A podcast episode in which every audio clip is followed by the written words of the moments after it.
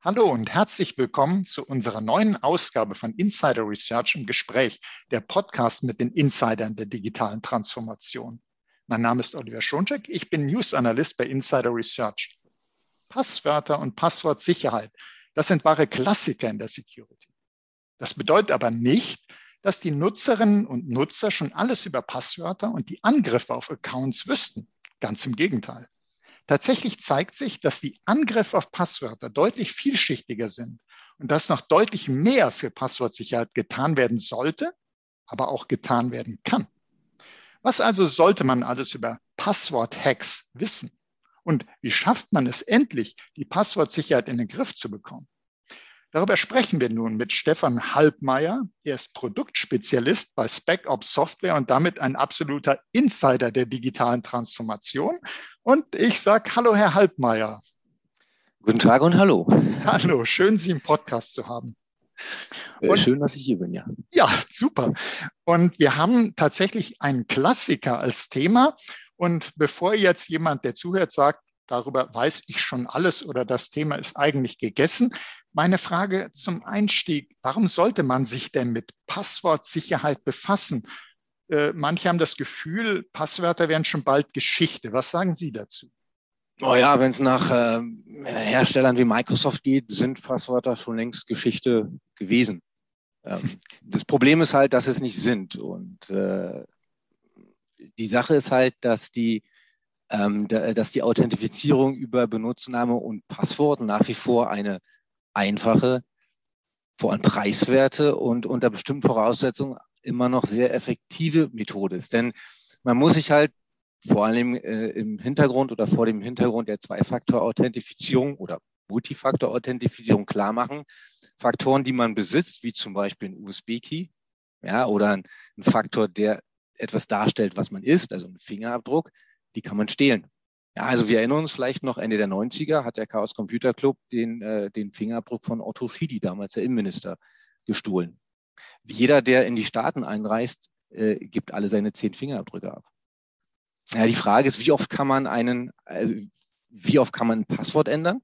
Wie oft kann man seine Fingerabdrücke ändern? Also es gibt letzten Endes keine, keine, keine, keine Alternativen, die so einfach funktionieren, äh, wie ich am Anfang sagte, unter bestimmten, unter bestimmten Voraussetzungen ähm, wie ein Passwort.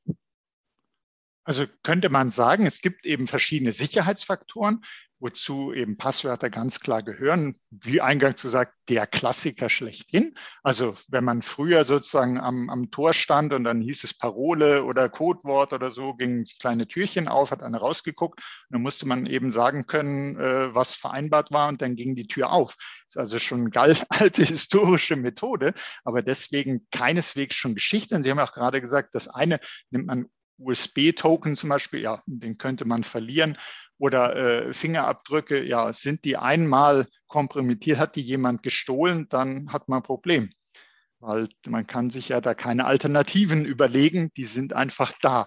Und äh, es zeigt sich also, auch Cyberkriminelle äh, haben verstanden, dass Passwörter keine Geschichte sind, sondern dass sie weiterhin sehr zentral sind denn wir alle erleben, Passwortattacken stehen bei den Angriffen ganz weit oben.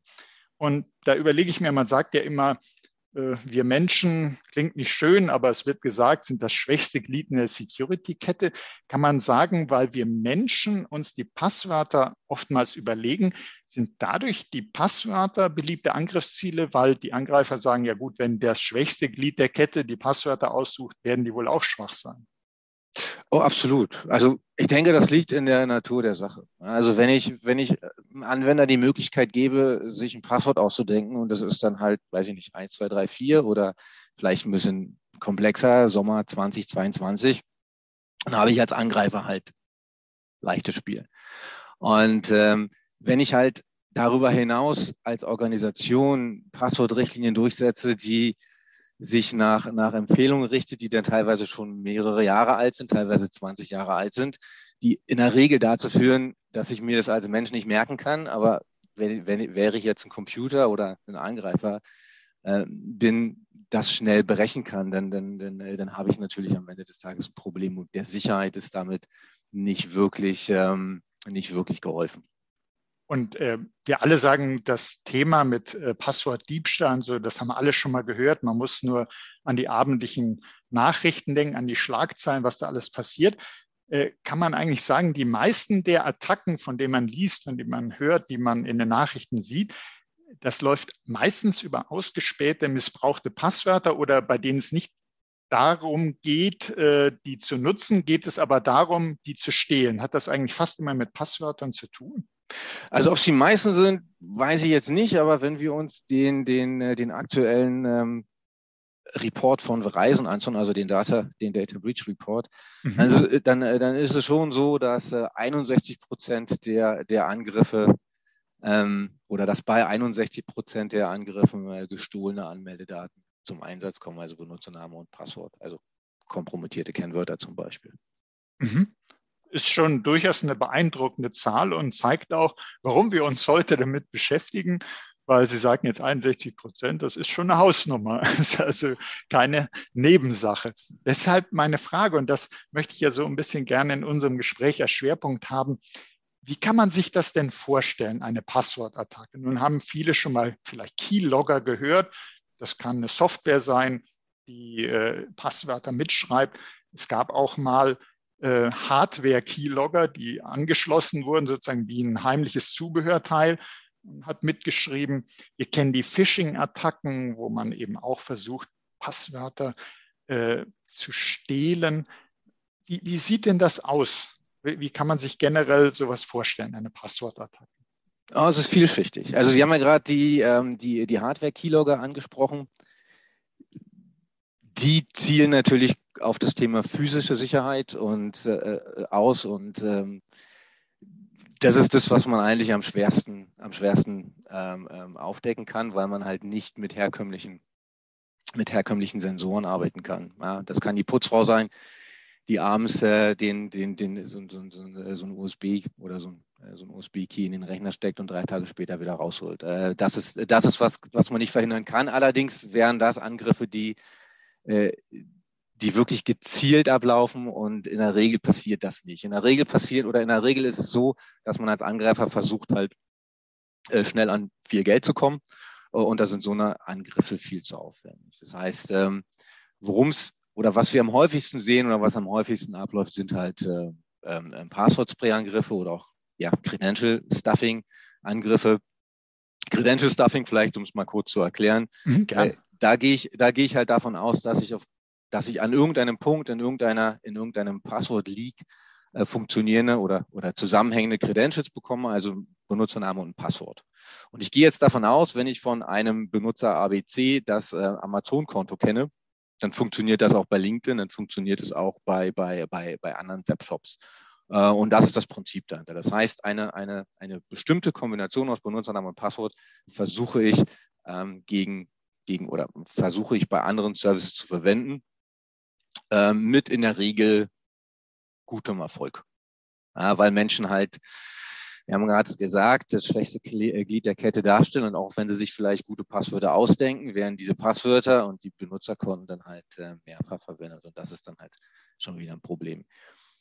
Passwort Spraying ist etwas oder ist ein Ansatz, der ist ziemlich erfolgreich und auch ziemlich gemein. Äh, was mache ich hier?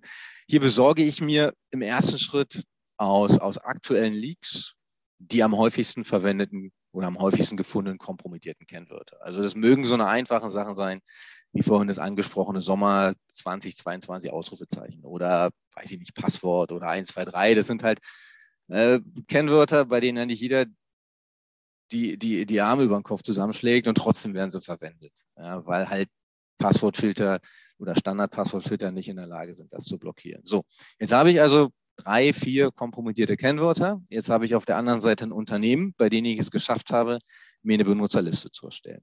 Und jetzt versuche ich, mich mit pro Benutzerkonto halt genau drei oder viermal anzumelden. Warum nur so wenig? Ganz einfach. Äh, jedes Unternehmen oder jedes AD hat in der Regel eine Account Locker Policy und die steht, wenn es der Standardwert ist, bei fünf fehlgeschlagenen Anmeldeversuchen. Danach wird das Konto gesperrt.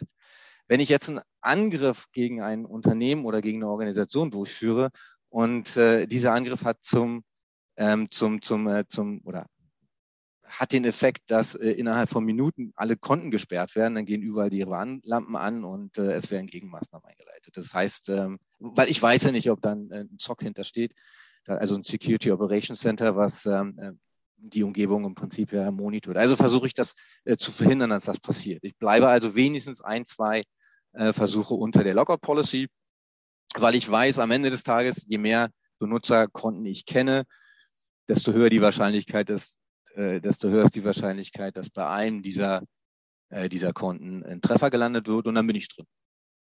Und dann kann es, je nachdem, was es für ein System ist, ob es jetzt ein, ein Postfach ist, also weil ich übers OVA reingekommen bin, oder weil es vielleicht ein Terminal-Server ist, auf dem ich jetzt Benutzerrechte habe, äh, dann bin ich drin, habe ich Benutzerrechte auf dem Server. Und dann ist das eigentlich der Anfang vom Ende. Weil ich habe jetzt alle Zeit der Welt, ich warte oder ich schaue mir an, ob es vielleicht eine, eine, eine ungepatchte Sicherheitslücke gibt. Darüber kann ich meine Rechte eskalieren, dann bin ich auf dem Systemadmin, dann breite ich mich weiter aus, ähm, werde anfangen, Sicherheitsmaßnahmen zu deaktivieren, bis ich dann dahin komme, dass ich, dass ich die Daten verschlüssel und dann haben wir den klassischen Ransom, ähm, bei dem ich dann ja, gegen Geld dann, dann, dann, dann wieder die Daten zurückgebe. Ja, ansonsten gibt es natürlich noch weitere Angriffe, oder weitere Angriffsmethoden. Ich kann natürlich auch, wenn ich die Möglichkeit habe, äh, im Netzwerk mitzuhören, also wenn ich äh, einen anderen Computer bereits infiltriert habe, dann kann ich natürlich auch schauen, ob ich äh, den Netzwerkverkehr mitlauschen kann, um somit auch Passwörter oder Passwort-Hashes mitzubekommen. Keylogger haben wir gerade schon gesagt, gibt es ja auch Software ähm, als Trojaner, äh, die kann ich auch mitlaufen lassen. Äh, Wörterbuchangriffe äh, sind ebenfalls recht populär. Allerdings machen die ja nicht nur Sinn, wenn ich zumindest äh, im Besitz des Passwort-Hashes bin. Ähm, das sind halt schöne Angriffe, weil sie, weil sie offline funktionieren. Ja. Alles, was wir bisher genannt haben, bedeutet halt, ich bin online und wenn jemand ein Monitoring-System hat und mich sieht, dann, dann, dann, dann, dann gibt's halt eine gewisse, ja, eine gewisse Chance oder mein Risiko, dass ich, dass ich entdeckt werde. Wenn ich aber im Vorfeld schon im Besitz eines Hashes bin, dann kann ich den zu Hause ausrechnen. Wörterbuchangriff geht halt davon aus, dass ähm, der Hash zu einem Passwort gehört, was sich aus einem Wort zusammensetzt und dann wurde dieses Wort halt noch ein paar Zeichen oder ein paar Sonderzeichen erweitert. Und da kommen wir wieder zu dem Faktor Mensch. Wenn Sie sich ein Passwort ausdenken müssen, dann werden viele ein Wort nehmen, ja, acht Zeichen lang, dann geht hinten noch ein Ausrufezeichen ran und vielleicht noch die Eins und dann habe ich ein, ein komplexes oder dann habe ich ein Passwort, was den meisten Komplexitätsanforderungen entspricht. Wie gesagt, ein Computer braucht aber nicht wirklich lange, um das, äh, um das über einen Wörterbuchangriff zum Beispiel zu brechen. Ähm, Brute Force bedeutet, dass ich, dass ich äh, wieder den Hash als, Ausgang, äh, als Ausgangsbasis habe uh, und dann wirklich jede Kombination durchprobiere, um am Ende dann auf das Passwort zu kommen. Denn ähm, wenn wir ein, wenn wir uns ein Kennwort auswählen und dieses Kennwort in Anführungszeichen gespeichert wird, dann wird ja nie das Kennwort gespeichert, sondern das Kennwort wird gehasht. Ja, weil ich davon ausgehe, dass ähm, mit dem entsprechenden Algorithmus, der dem zugrunde liegt, jedes Mal, wenn ich mein Kennwort eingebe, um mich zu ähm, authentifizieren, ähm, wird das Authentifizierungssystem das Kennwort äh, mit dem entsprechenden Algorithmus hashen und dann vergleicht es halt den Hash, den es errechnet hat, mit dem Hash, der gespeichert ist. Und wenn er übereinstimmt, dann wissen wir, Passwort passt, der Benutzer ist äh, erfolgreich authentifiziert. So, ich nehme mir jetzt diesen Hash und ähm, weiß von der Passwortrichtlinie, keine Ahnung, äh, acht Zeichen Komplexität. Das heißt also, ich habe ähm, 95 hoch 8 möglich, 95 hoch 8 mögliche Kombinationen, die ich ausprobieren muss äh, und die probiere ich dann aus, hintereinander weg. Kann unter Umständen ein bisschen dauern, ist aber von der Länge des Passworts abhängig und zwar nur von der Länge. Äh, das heißt, je länger das Passwort ist, unabhängig davon, ob es jetzt komplex ist oder nicht, desto länger brauche ich für so eine Brute Force Attacke. Und ich sehe das oft in meinen, in meinen Demos, die ich, äh, die ich durchführe. Ähm, ich habe meistens am Anfang immer zwei Beispiele. Ich habe ein Kennwort, das ist sehr lang, aus, besteht aus 20 Zeichen oder ist 20 Zeichen lang, besteht nur aus Ziffern. Und daneben packe ich ein Kennwort, das ist acht Zeichen lang, ist aber komplex. Und dann frage ich halt immer, was ist so das Gefühl, welches Kennwort ist mathematisch stärker? Und die überwiegende Mehrheit entscheidet sich halt immer für das Kennwort, was kürzer ist, weil es komplex ist. Und das ist halt der Fehler. Denn die entscheidende, die entscheidende Information oder das entscheidende Element ist nicht die Komplexität, sondern die Länge. Komplexität führt dazu, dass Passwörter aufgeschrieben werden. Das heißt, wenn ich, wenn wir, wenn wir darüber nachdenken, Passwortrichtlinien stärker zu machen, dann sollte grundsätzlich niemals äh, eine Überlegung sein, die Passwörter noch komplexer zu machen, sondern die Überlegung sollte genau die gegenteilige sein, nämlich zu schauen, wie kann ich Passwörter länger machen Und das geht meistens dann aufgrund äh, oder, oder zu Lasten der Komplexität, äh, der Komplexität. Weil wenn ich ein 20-stelliges Passwort habe, wenn ich da mehr als nur Kleinbuchstaben drin habe, dann, dann, dann war es das, dann kann ich es mir nicht merken. Dann reden wir schon wieder über Passwort-Reset-Lösung, äh, die ich dann bräuchte, äh, um halt mehrfach, wenn ich mein Kennwort vergessen habe, dieses zu ändern. Aber das, darum soll es heute gar nicht so gehen. Ich bin, bin jetzt, wobei ich, ich da, wo, wobei ich das tatsächlich auch noch gerne äh, fragen würde, äh, weil Sie haben uns ja jetzt äh, viele, viele wichtige Punkte gesagt, auch mit so Passwortmythen aufgeräumt, was extrem wichtig ist, weil äh, selbst Nutzerinnen und Nutzer, die sich bemühen und sagen, ich will was tun für die Passwortstärke und dann eben nicht wissen, was ist wirklich mathematisch gesehen stärker, äh, das Beispiel finde ich sehr, sehr gut, was Sie gebracht haben. Äh, acht Stellen komplex, 20 Stellen eigentlich nur Ziffern und äh, dass man sich da in der Regel falsch entscheidet. Das sind genau Punkte, wo ich sage, liebe Zuhörerinnen, liebe Zuhörer, nehmen Sie sich das zu Herzen. Das ist etwas, das weiß man nicht auf Anhieb, aber wenn man das hört, dann sollte man eben auch entweder, dass man äh, schaut, äh, da selber dran zu denken oder dass das am besten aber in der Passwortrichtlinie dann entsprechend auch aufgeklärt wird. Und Sie haben uns schon gesagt, Brute Force Attacke zum Beispiel, Wörterbuchattacke oder dass man darauf vertraut, der äh, Anwender die Anwendung nimmt immer eine Kombination oder sehr häufig die gleiche Kombination für verschiedene Dienste. Oder aber es gibt besonders beliebte äh, Passwörter in einem Unternehmen und die werden immer wieder genutzt. Also vieles hat damit zu tun, dass wir Menschen gerne, und das ist nun mal unser Gehirn, das möchte vereinfachen. Man will unnötig, also das Energie, das muss man auch so verstehen, das Gehirn verbraucht unendlich viel äh, Energie, wenn man sich das mal so, also relativ viel Energie im Vergleich zu den anderen Organen. Und deshalb versuchen wir immer, alles möglichst einfach zu machen, vergessen dann gerne oder schieben es in irgendeine Schublade. Und wenn wir jetzt unser äh, Passwort aber oder vergessen haben und müssen irgendwo rein, dann hatten Sie gerade ja gesagt, zurücksetzen. Und ist das nicht eigentlich ein toller Angriffsweg, wenn das nicht richtig abgesichert wird? Warum frage ich das? Ähm, wenn ich jetzt äh, tatsächlich ein E-Mail-Konto von jemandem habe und der hat die E-Mail-Adresse als Benutzernamen und ich kann dann sozusagen sagen, ich setze zurück, der kriegt also entsprechend dann die E-Mail und ich kann es zurücksetzen und äh, schon habe ich sozusagen den Zauberstab in Händen. Wie ist denn da Ihre Erfahrung? Wird das eher nicht genutzt, das Zurücksetzen von Passwörtern als Angriffsweg oder muss man das doch ernst nehmen als potenziellen Angriffsweg und sollte man dafür mehr Sicherheit sorgen? Also das Zurücksetzen von Kennwörtern als Angriffsweg ist, ähm, ist äh, eine Disziplin, die ich persönlich am spannendsten finde, äh, weil sie wenig Spuren hinterlässt. Und äh, je, nachdem, je nachdem, wie ich ein Unternehmen oder eine Organisation angreifen möchte, ist der Helpdesk auf jeden Fall ein wichtiger Ansprechpartner. Es hängt auch ein bisschen von der Größe zusammen. Ein Unternehmen anzugreifen, was vielleicht nur aus 50 Mitarbeitern besteht, ähm, das wird wahrscheinlich nicht funktionieren, weil da kennt jeder jeden. Und da kann mich der, der, der, der, der Admin definitiv einer Stimme äh, äh, erkennen. Wenn ich aber größere Unternehmen, wo das nicht mehr möglich ist, anrufe und wenn ich dort behaupte, ich bin halt Person ABC ähm, und äh, die, die Prozesse, jemanden zu identifizieren, dort, sagen wir mal, noch in den Kinderschuhen stecken und es dort vielleicht ausreicht, einfach nur eine Personalnummer zu wissen, dann äh, ist das ein, ein, ein extrem erfolgsversprechender Weg, um, um, um nicht nur ein Passwort, also um ein Passwort zurückzusetzen und dann die Identität eines, äh, einer, einer Person zu übernehmen. Und wie gesagt, ich hinterlasse dabei keine Spuren.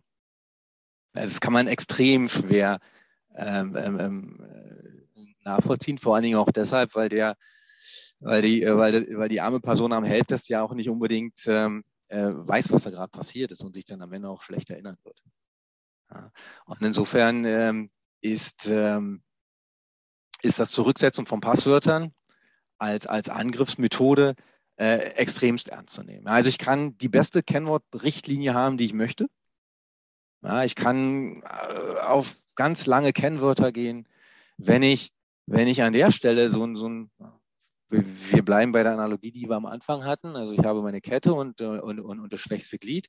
Und weil mein Helpdesk das schwächste Glied in der Kette ist, dann nützt mir, dann nützt mir auch starke Passwörter nichts, weil, äh, weil ich dann halt über den, also quasi durch die Hintertür, dann äh, die Möglichkeit habe, das einfach zurückzusetzen. Und dass die, dass ein Kennwort an eine, an eine vorgefertigte oder eine vordefinierte E-Mail-Adresse geschickt wird, ähm, ist ja nicht immer der Fall. Vor allen Dingen ist es dann nicht der Fall und wird dann nicht funktionieren, wenn ich auf diese E-Mail-Adresse nur zugreifen kann, wenn ich halt im Besitz meines Passworts bin, was ich ja da nicht kenne.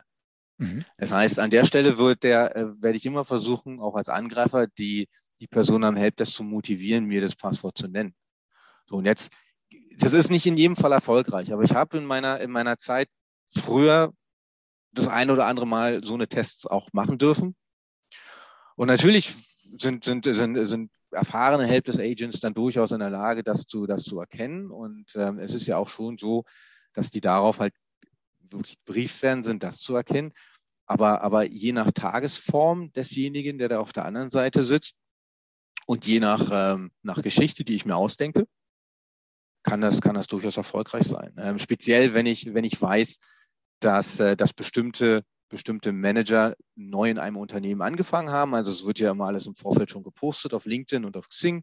Das heißt, das kann ich mir durchaus alles zu Nutzen machen. Und wenn ich dann halt äh, als jemand anrufe, der gerade an diesem Tag angefangen hat, den man also noch gar nicht kennen kann, äh, und dann sage ich, ich habe hier gerade mein ganzes Zeug bekommen, hier liegt mein neuer Rechner, ich kann mich nicht anmelden, kannst mir bitte mal mein Camera zurücksetzen, ich habe in einer Stunde ein Meeting, ein wichtiges. Dann möchte ich den Helpdesk Agent sehen, der dann sagt, ja, der Prozess sagt, aber was anderes. Ja, dann wird das Gamma zurückgesetzt und dann habe ich es. Also das ist ähm, durchaus ein, ein, extrem ernstzunehmender Angriffsvektor, den man auf jeden Fall ähm, äh, absichern sollte. Jetzt haben wir gesehen, wie vielschichtig tatsächlich, ich sag mal, Passwort-Hacks sein können, ein bisschen, dass man wirklich den Helpdesk austrickst und sagt, setz das bitte mal zurück. Was mache ich denn, um die Passwortsicherheit zu verbessern? Ich kann natürlich eine strenge Passwortrichtlinie aufschreiben. Ich kann auch eine Richtlinie für den Helpdesk machen. Aber allein, dass ich das zu Papier bringe, reicht ja nicht, oder? Was, was ist zu tun?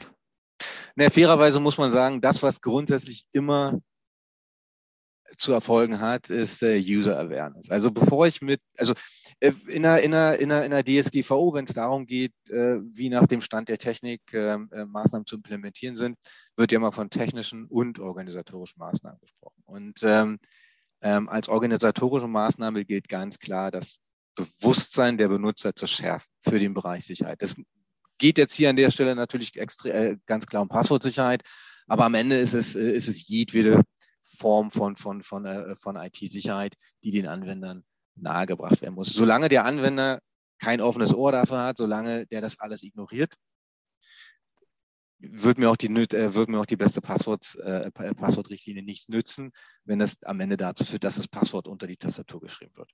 Ja, das ist, das ist ganz klar. Das heißt also, die erste, die erste Sache, die, die, die jede Organisation wirklich ähm, beherzigen sollte, ist, äh, Awareness-Kampagnen durchzuführen, um den Anwendern äh, zu zeigen, warum man das tut. Und in der Vergangenheit hat sich äh, auch meiner Erfahrung nach gezeigt, dass hier so eine, ich sage jetzt mal, Life-Hacking-Sessions, also so, dass man sie voll, also auf das entsprechende Publikum so ein bisschen abbilden kann.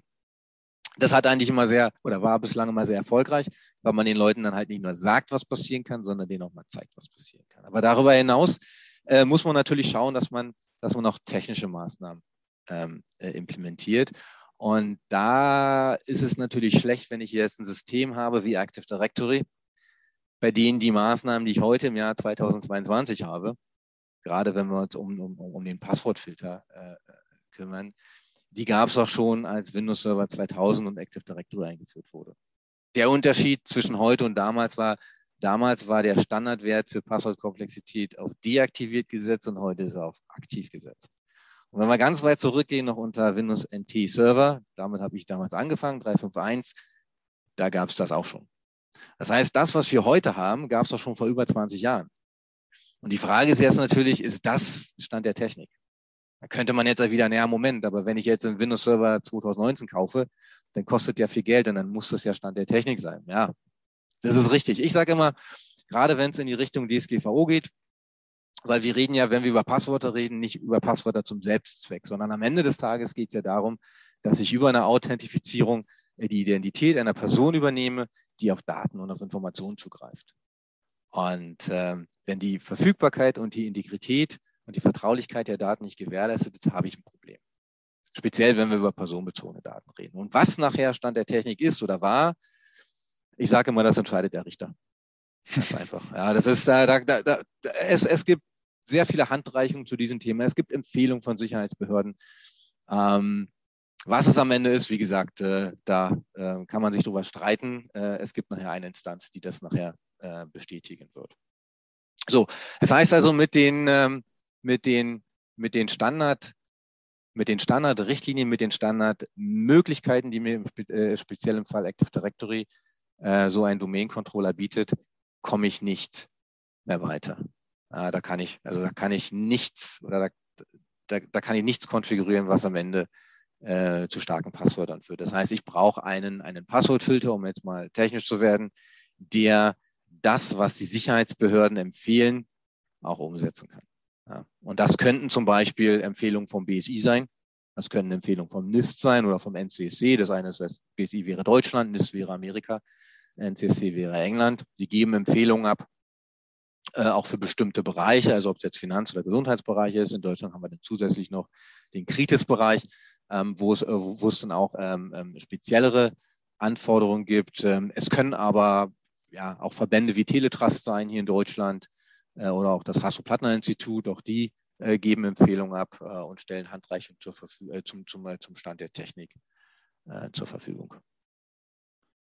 Und jetzt haben Sie auf äh, viele gute Hilfsmittel hingewiesen und auch Standards, woran man sich orientieren kann und sollte. Ähm, wie, wie, kann ich denn jetzt das äh, tatsächlich technisch umsetzen? Sie haben gesagt, das finde ich sehr gut. Organisatorisch ist auch ein Teil der Maßnahmen und haben dann auf Security Awareness hingewiesen. Ich stelle mir das auch immer so vor wie ein Update sozusagen für die Schwachstelle Mensch. Mhm. Ähm, wie, wie kann man denn es schaffen, technisch eine gute Passwortrichtlinie zu definieren zum einen, aber auch, dass ich also diese Standards, das äh, zum Beispiel das BSI empfiehlt, wie kann ich das abbilden und wie kann ich ihn dann auch später gucken, dass das eingehalten wird? Wie, wie bringe ich das in die Praxis? Na, ich habe ja schon gesagt, äh, der, der oder die Instanz, die, die, eine, die eine Kennwortrichtlinie durchsetzt, ist der Passwortfilter. Und ähm, ich könnte mir einen äh, oder, oder anders. Äh, ein Domain-Controller so aufgebaut oder jeder Windows-Server so aufgebaut, dass er standardmäßig mit dem, mit dem Standard-Windows-Filter äh, als Passwortfilter daherkommt. Aber ich habe darüber hinaus die Möglichkeit, weitere Passwortfilter zu laden, mhm. ähm, die dann halt auch ein bisschen anders konfiguriert werden können und die dann halt mehr verstehen und die dann halt auch mehr dem Stand der Technik entsprechen. Und da könnte man zum Beispiel einen, einen, einen Third-Party-Passwortfilter nehmen, den könnte man dann auf jedem Domain-Controller laden und den könnte man dann halt ähm, so konfigurieren, dass wir, dass wir zum Beispiel Passphrasen durchsetzen können, dass wir verhindern, dass äh, kompromittierte Kennwörter verwendet werden, äh, dass wir verhindern, dass äh, Wörter verwendet werden, die sich in einer Wortliste befinden. Äh, wir können damit verhindern, dass, dass, ähm, dass Kennwörter gebaut werden, die sich nicht wirklich voneinander unterscheiden. Also wenn wir uns die Passworthistorie angucken, weil die meisten Nutzer haben ein Kennwort, dann müssen es ändern, dann schreiben sie Kennwort 1, dann Kennwort 2, Kennwort 3. Äh, so, so eine Sachen kann man, kann man damit verhindern. Und man kann äh, mit einer, mit einer modernen Kennwortrichtlinie eben auch dafür sorgen, dass die Nutzer sich freiwillig für längere Passwörter entscheiden. Wenn wir uns zum Beispiel jetzt ähm, mal die SpecOps Password Policy anschauen, dann gibt es dort ein, äh, ein Feature, das nennt sich längenbasiertes Kennwortablaufdatum. Und das setzt darauf, ähm, dass wenn ich es dem Benutzer überlasse, sich selbst dafür zu entscheiden, ob er sich ein kurzes oder ein langes Passwort äh, vergibt ähm, und ihm bei einem kurzen Passwort halt sage, das hält halt nur 30 Tage. Bei einem langen Passwort dann aber sage, okay, das hält jetzt vielleicht ein Jahr oder du musst es gar nicht mehr ändern, äh, dass ich dann auch wieder mir die Natur Mensch zu Hilfe nehme und sage, okay, die meisten Nutzer werden sich jetzt für die langen Kennwörter entscheiden, weil sie wissen, die müssen sich halt nicht mehr so oft ändern. Ähm, es hat darüber hinaus den Vorteil, dass ich die IT so ein bisschen aus der Schusslinie nehme, weil es keine Mail mehr gibt, die sagt, okay, ab morgen müssen eure Kennwörter alle 15 Zeichen lang sein, äh, mit dem entsprechenden Feedback, was dann von der Anwenderschaft kommt, sondern man kann halt sagen, in Zukunft können eure Kennwörter von bis sein mit den entsprechenden Einschränkungen. Über, die, über so einen Weg bekomme ich halt die Nutzer auch ähm, äh, äh, an den Punkt oder an die Stelle, dass sie sich für stärkere Kennwörter entscheiden, ohne das eigentlich richtig mitzubekommen. Also das finde ich eine sehr, sehr schöne Funktion.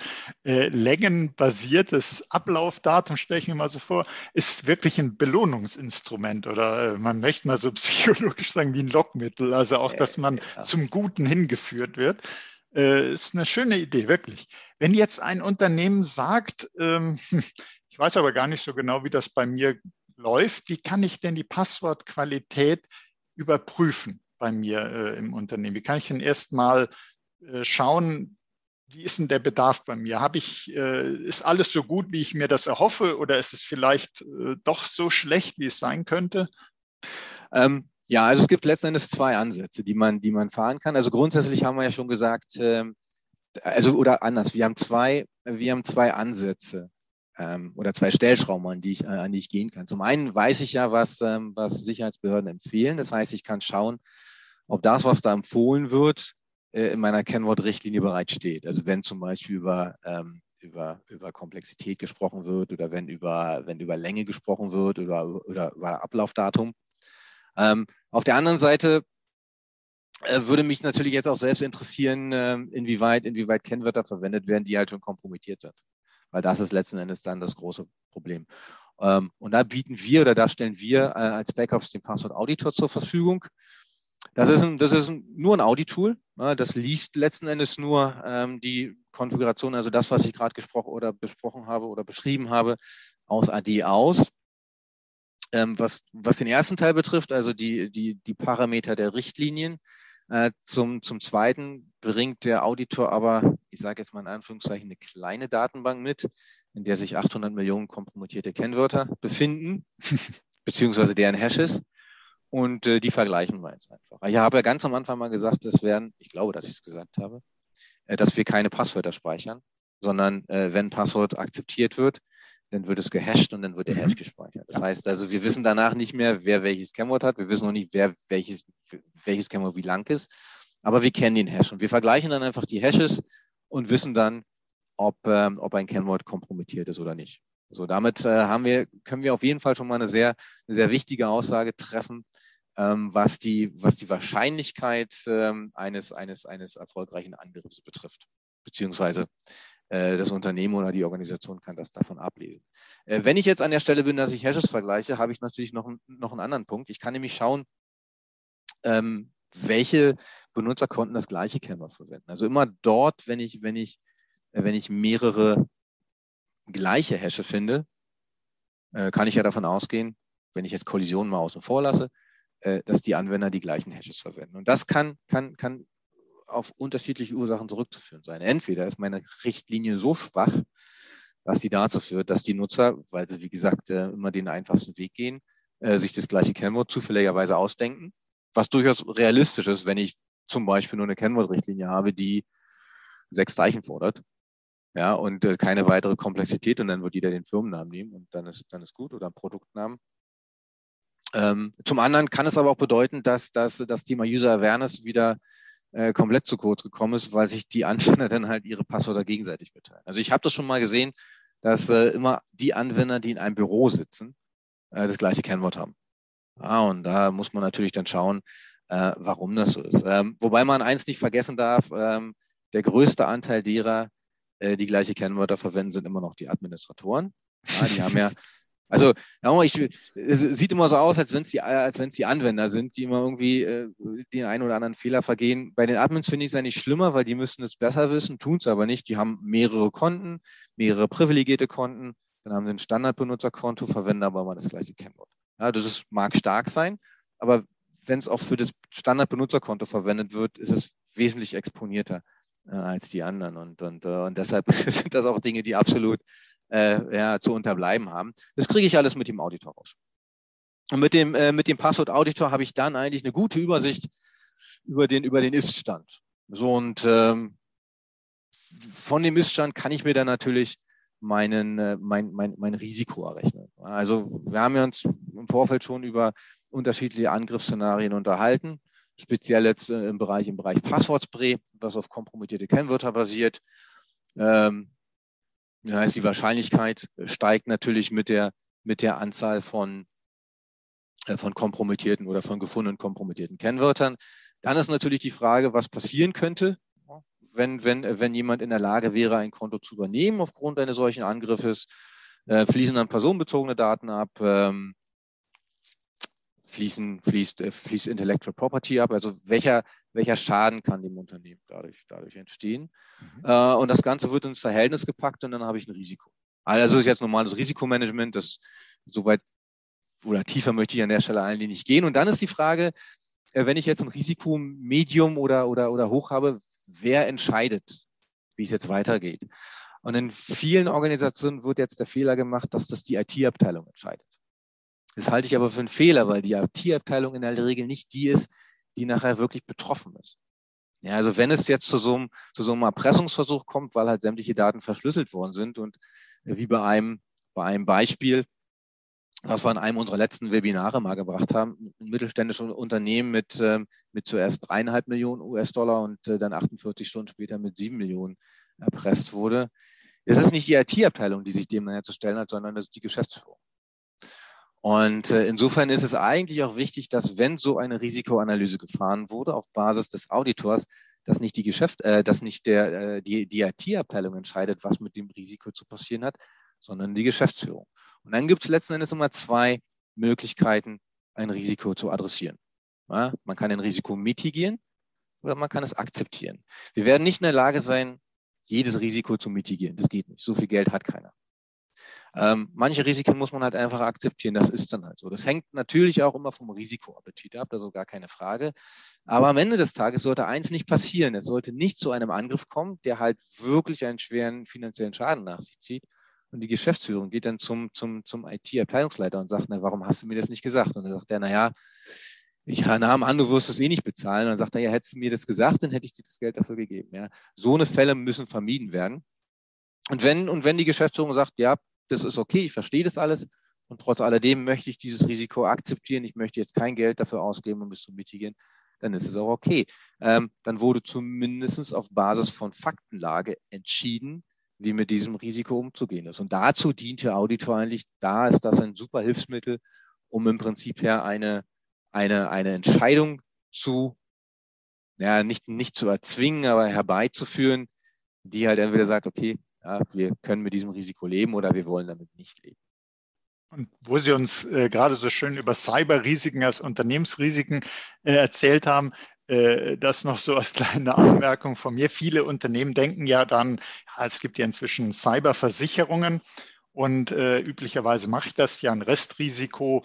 Äh, sage ich dann, ja, was, wie kann, was kann ich noch machen? Ich habe keine technische Maßnahme das, oder es wäre einfach zu teuer, deshalb schließe ich jetzt eine Versicherung ab. Dann sollte man immer ein bisschen aufpassen und schauen, was setzt eine Versicherung voraus. Also wenn ich irgendwie auch hier wieder Stand der Technik, also wenn ich mich nicht ausreichend schütze, dann sollte man ganz genau hingucken, ob die Versicherung tatsächlich zahlt, also was alles ausgeschlossen ist und dass man nicht denkt, naja gut, brauche ich mich nicht darum zu kümmern, ich bin ja versichert. So leicht geht es leider nicht. ähm, vielleicht, also Sie haben uns jetzt gesagt, man kann also mit dem Auditor eben feststellen, ähm, ob die Passwortrichtlinie bisher, ob die zu schwach ist, also wo, wo da Probleme liegen. Und äh, Sie haben ja auch schon gesagt, mit einem Passwortfilter kann man eben hingehen und sagen, ähm, ich erzwinge dann auch die Einhaltung der Richtlinie. Ich kann damit bestimmte Standards abbilden. Ich kann auch feststellen und, und eben erstmal sicherstellen, dass man sich dran hält und bei einer Passwortneuvergabe dann eben auch direkt darauf hinweisen, dass, dass ich also nicht rumraten muss, wie ist denn jetzt die Passwortrichtlinie, sondern ich kann auch dann entsprechend äh, kommentieren, wenn jemand versucht, ein neues Passwort äh, zu generieren, wie das aussehen sollte. Und ich stelle mir so vor, dass der ein oder andere, äh, manche Zuhörer, manche Zuhörer jetzt sagt, das würde ich gern alles mal ausprobieren wollen. Wie, wie ist das bei mir im Unternehmen?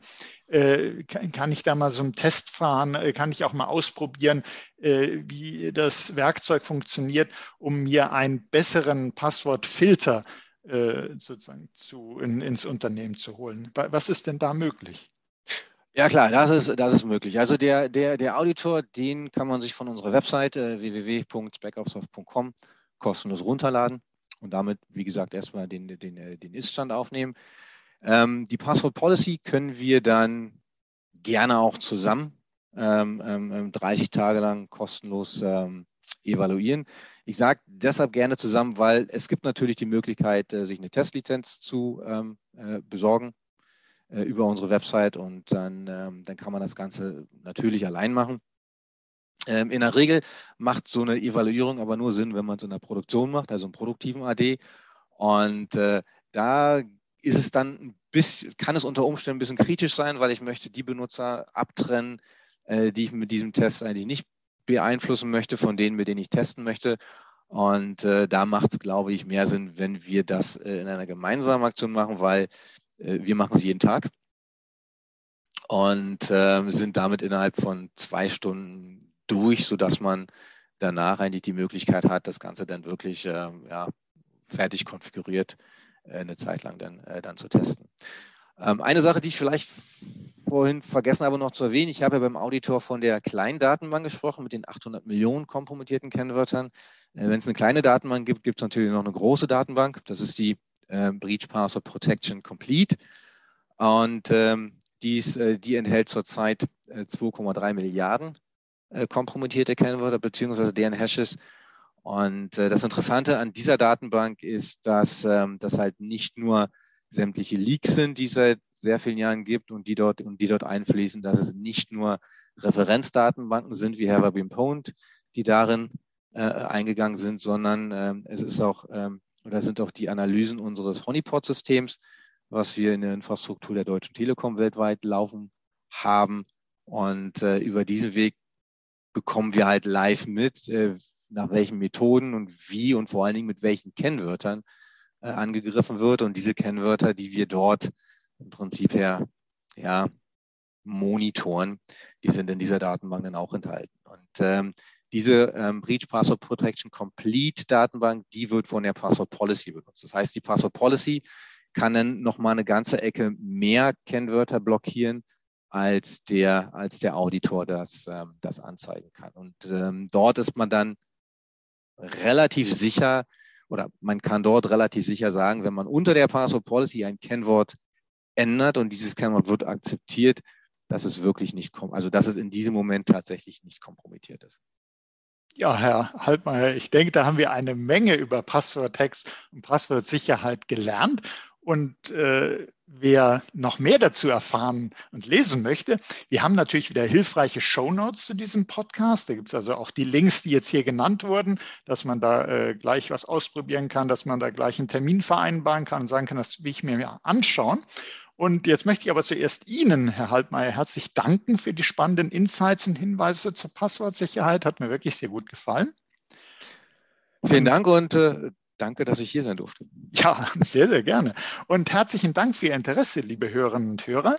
Seien Sie auch das nächste Mal dabei, wenn es heißt Insider Research im Gespräch, der Podcast mit den Insidern der digitalen Transformation.